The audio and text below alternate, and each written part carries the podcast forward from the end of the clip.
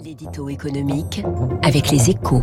Et avec les conseillers HSBC, experts de vos projets. Jusqu'où peut-on aller quand on est bien informé? Et encore quelques milliards dans cet édito écho. Bonjour François Vidal. Bonjour François. Directeur délégué de la rédaction des échos, Total Energy a affiché l'an dernier le bénéfice le plus élevé de son histoire, 20 milliards, hein, qu'on prenne en dollars ou en euros. On est un petit peu ou un petit peu en dessous ou au-dessus de cette barre des 20 milliards. Des profits records vivement critiqués par certains. Une polémique que vous jugez déplacée, François.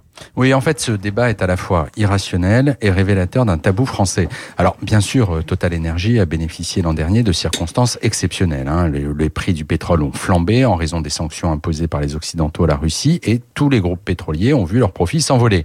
Mais en quoi cela serait-il un problème? Qui a reproché à Pfizer d'avoir gagné énormément d'argent grâce au vaccin anti-Covid développé non pas par ses chercheurs, mais dans les laboratoires de son allié BioNTech? Et puis, surtout, une partie importante des profits de Total Energy va être réinvestie, 16 à 18 milliards au total, dont près d'un tiers sera consacré aux énergies renouvelables. Ces sommes vont donc créer des emplois et contribuer à la transition énergétique, Une qui part... dit mieux. Oui, c'est ça, mais ce qui alimente tout de même les, les reproches faits à Total Energy, c'est qu'une partie significative va quand même être retournée aux actionnaires.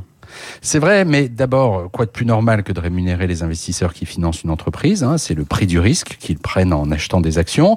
Surtout, cette critique a quelque chose de paradoxal en plein débat sur la réforme des retraites, car ce sont les mêmes qui s'offusquent aujourd'hui des généreux dividendes de Total Energy et qui, depuis 30 ans, font barrage à l'introduction en France de la retraite par capitalisation et donc à la création de fonds de pension à la française qui pourraient précisément financer nos pensions en récoltant une partie de la manne distribuée par Total Energy et par les autres champions français d'ailleurs. Hein. Plutôt que de montrer régulièrement du doigt les profits de nos grandes entreprises et de chercher à les taxer encore un peu plus, nous ferions mieux de nous en réjouir et de briser un tabou anachronique afin de renforcer enfin un actionnariat hexagonal qui reste désespérant, désespérément limité. Voilà le lien entre les profits de Total et la réforme des retraites par François Vidal. Ce lien, il est fait aussi par le patron de Total Énergie, Patrick Poyanet, ce matin, interview dans le Parisien. Il est interrogé, êtes-vous favorable à la réforme des retraites Il dit, c'est une question de bon sens, il n'y a pas d'autre solution. Voilà pour les mots.